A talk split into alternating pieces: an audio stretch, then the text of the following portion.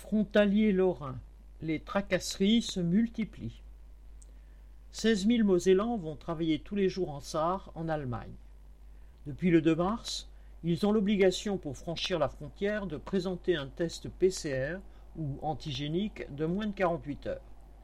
La même exigence vaut pour les milliers de frontaliers qui vont faire leurs courses, voir leur famille ou font leurs études de l'autre côté de la frontière. Samedi 13 mars, pour le deuxième samedi de suite, les frontaliers ont manifesté à la frontière contre cette mesure qui leur empoisonne la vie et finit même par irriter les narines à force de tests.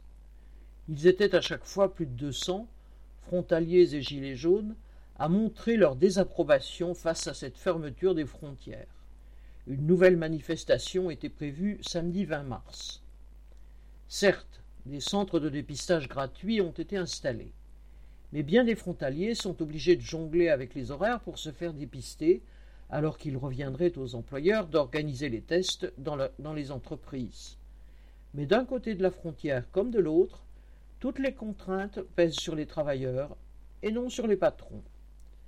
Pour les travailleurs frontaliers de Moselle Est, dont l'emploi est au Luxembourg et qui avaient l'habitude de passer par l'Allemagne, c'est aussi la galère.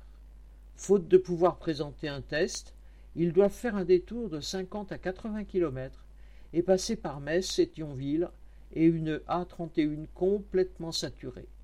Cela signifie un temps de transport supplémentaire de près de deux heures par jour.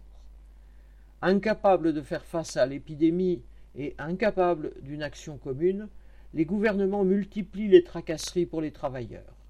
Ainsi, le covoiturage est interdit à plus de deux personnes par véhicule, avant d'aller à plusieurs centaines s'entasser dans des usines. Étienne Ourdin